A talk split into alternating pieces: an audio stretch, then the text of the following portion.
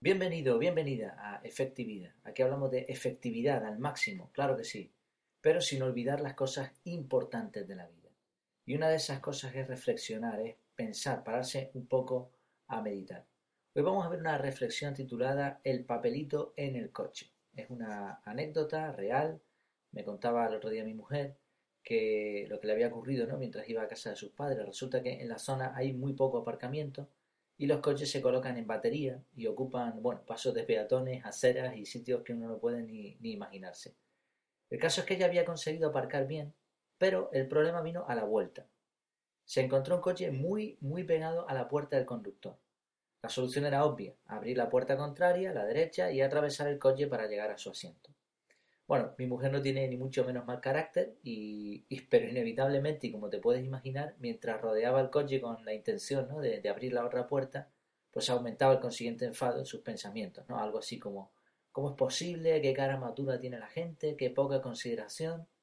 Entonces una de mis hijas se dio cuenta de que había un papelito en el parabrisas. El papelito decía algo así como, Hola, disculpe las molestias. Necesitaba aparcar para descargar y no encontré otro sitio. Vivo cerca. Este es mi número de teléfono. Y aparecía ahí el número de la persona. Si quiere puede llamarme y me acerco rápido a quitarle el coche. Felices fiestas.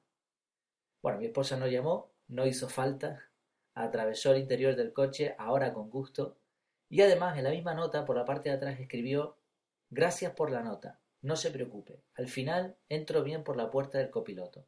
Ojalá haya más gente como usted en el mundo. Muchas gracias. Y puso el papelito de vuelta en el parabrisas del otro coche. No sabemos la reacción del otro conductor, aunque estamos seguros que fue una sonrisa y ese cosquillo en el estómago de esos que, que te dan satisfacción, ¿no? Por haber hecho algo, algo bueno.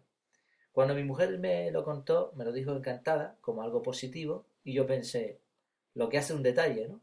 Y qué bueno para una reflexión de aquí, de efectividad. Claro, la situación podría haber sido muy distinta. Un enfado un buen rato, un cara dura con alguna molestia de conciencia por haber hecho una faena, y si los protagonistas hubieran sido otros, pues vete a saber en qué habría acabado la historia. Así que las pequeñas acciones cuentan. Una pequeña acción, un papelito con un mensaje. No pudo tardar más de dos minutos en escribirlo y colocarlo en su sitio, pero el resultado fue tremendamente positivo. Dos personas contentas y un problema que se quedó en una anécdota para contar. Más allá de la potencia que siguen teniendo las palabras escritas, o como le llaman algunos el negro sobre blanco, lo cierto es que son estas pequeñas acciones las que marcan la diferencia, las que nos nutren el alma y nos permiten dormir bien y afrontar cada día con una sonrisa. Así que, ¿qué hay de ti y de mí? ¿Podríamos también tener un detallito con alguien? Bueno, pues con esta reflexión yo intento por lo menos dejarte mi papelito. Recuerda que en efectividad.es tienes este artículo, esta entrada, junto con muchas otras, más reflexiones y también los lunes publicamos artículos un poco más extensos hablando de temas relacionados directamente con la efectividad. Por cierto, en este artículo, en la página web, he dejado un vídeo que trata precisamente sobre eh, un papelito y lo que sucede con él. Es un cortometraje animado que está bastante bien. Y nada, hasta que nos volvamos a ver virtualmente, claro está, que lo pases muy bien.